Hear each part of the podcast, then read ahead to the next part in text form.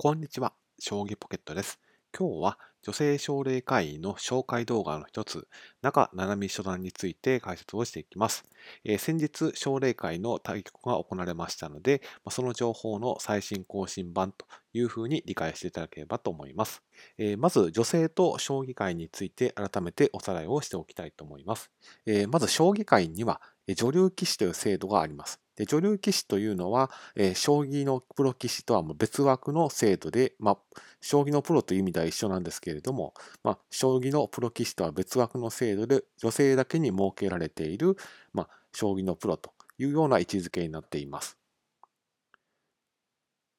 で一方で、まあえー男性と、まあ、そういった区別のない、えー将棋プロ棋士の道を目指される女性もいらっしゃいます。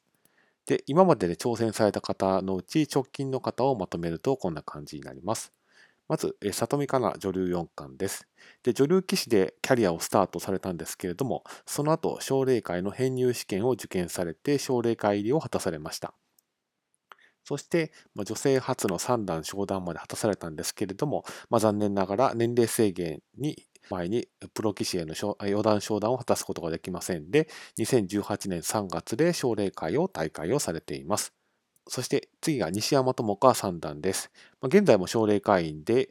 里見香奈女流四冠に次いで女性で2人目の三段昇段を果たされています。女流タイトル戦に関して言うと、まあ女流棋士ではありませんので、3つのタイトル戦のみ、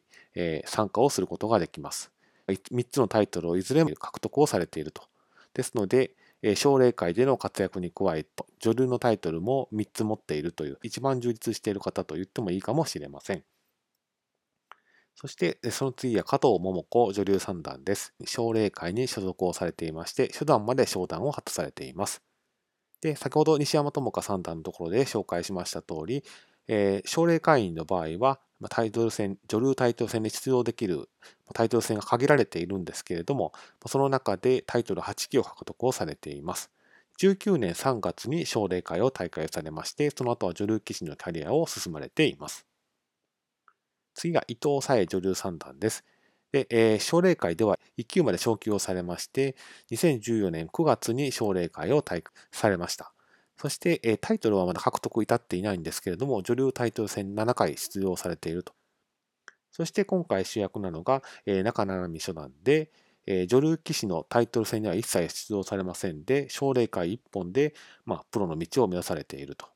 2011年に奨励会を果たされまして、2018年に初段、昇段を果たされています。この初段、初段昇段は、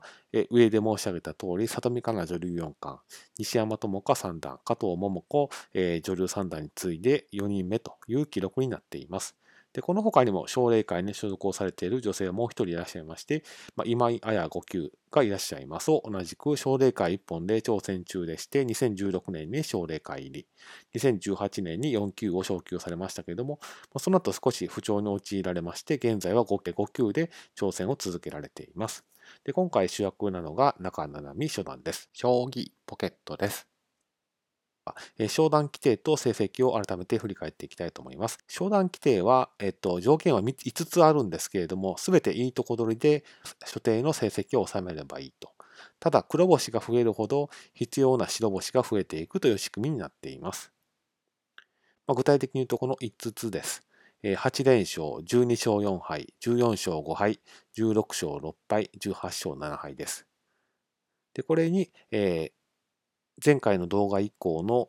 4局の成績を反映するとこんな感じになっています。結論から申し上げると5連勝の後、えー黒、白、黒、白という順番で、ま、5割の成績を残されました。結果、いいとこ取りにすると、連勝でいくと1連勝中、9勝3敗、10勝5敗という成績になっています。ですから、これをあと残りの成績で必要な数字を当てはめていくと、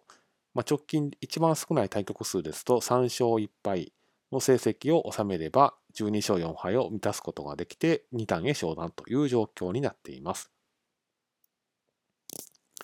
で初初段以上は1ヶ月に4局を消化しますので、まあ、このペースで最短でもまあ2段昇段は20年2月になることになるかなというふうに見ています。ですので、まあ、可能であれば残り4局で3勝1敗の成績を収めて、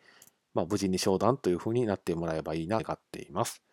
で今後も中七海初段の、ま、奨励会の対局の動向を引き続き注目していきたいというふうに思っています。